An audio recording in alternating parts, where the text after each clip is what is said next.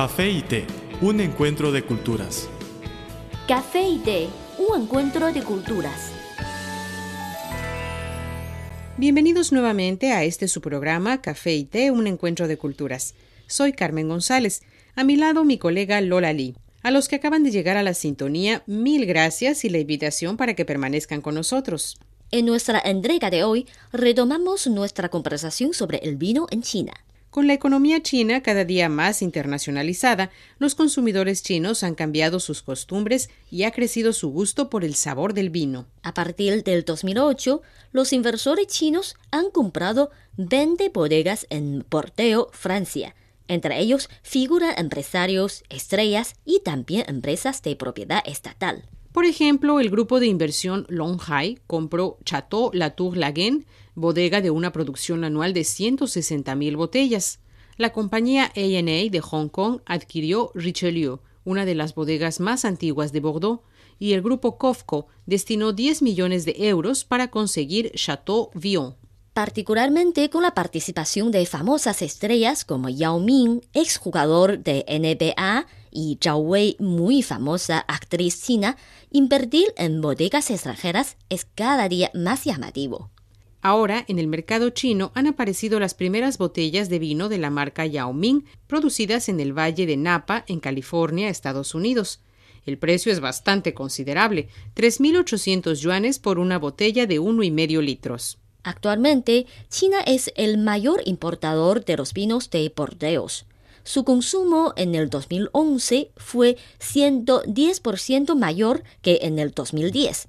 Algunas empresas chinas desean dominar los recursos fundamentales tras la compra de las bodegas.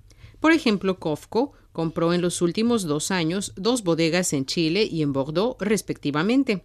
También por puro gusto personal, añade Liu Jun, CEO de Yes My Wine. Para los compradores, especialmente las estrellas, el costo de satisfacer su afición es aceptable. Según Tong Shukuo, presidente de la red Wine China y observador del sector de vinos, la ola de compra de bodegas seguirá por un buen tiempo.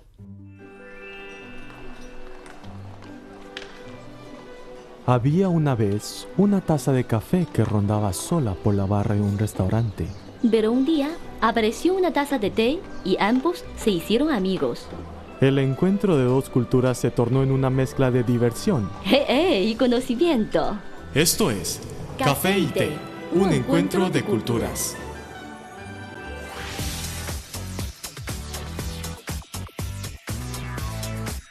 Visítenos en nuestro sitio web espanol.cri.cn.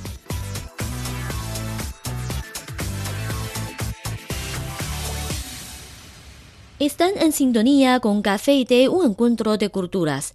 Carmen González y Lola Lee les reiteran el saludo. Nos gustaría recordarles que cualquier contenido que prefieran compartir o recomendarnos pueden enviárnoslo por email o por correo. Con muchísimo gusto recibiremos sus sugerencias y comentarios. Aquí tienen nuestras vías de contacto.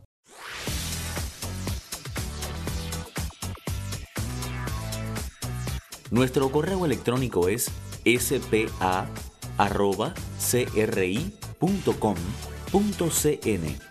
o bien puede enviarnos una carta a la siguiente dirección. Departamento de Español, Avenida San 16A, Código Postal 1040, Beijing, República Popular China.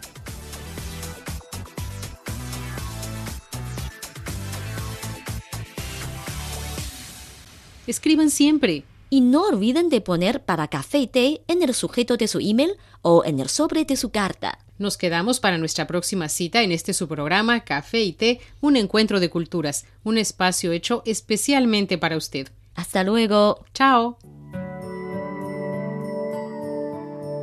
El café es una de las bebidas más populares de Occidente. El té es la bebida tradicional de Asia.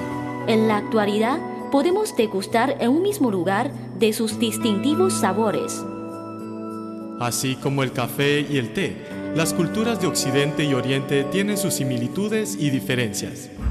En nuestro programa podrá conocer algunos aspectos interesantes que estimularán sus conocimientos.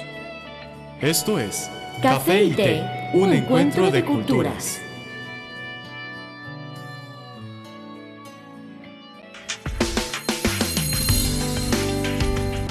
Visítenos en nuestro sitio web espanol.cri.cn.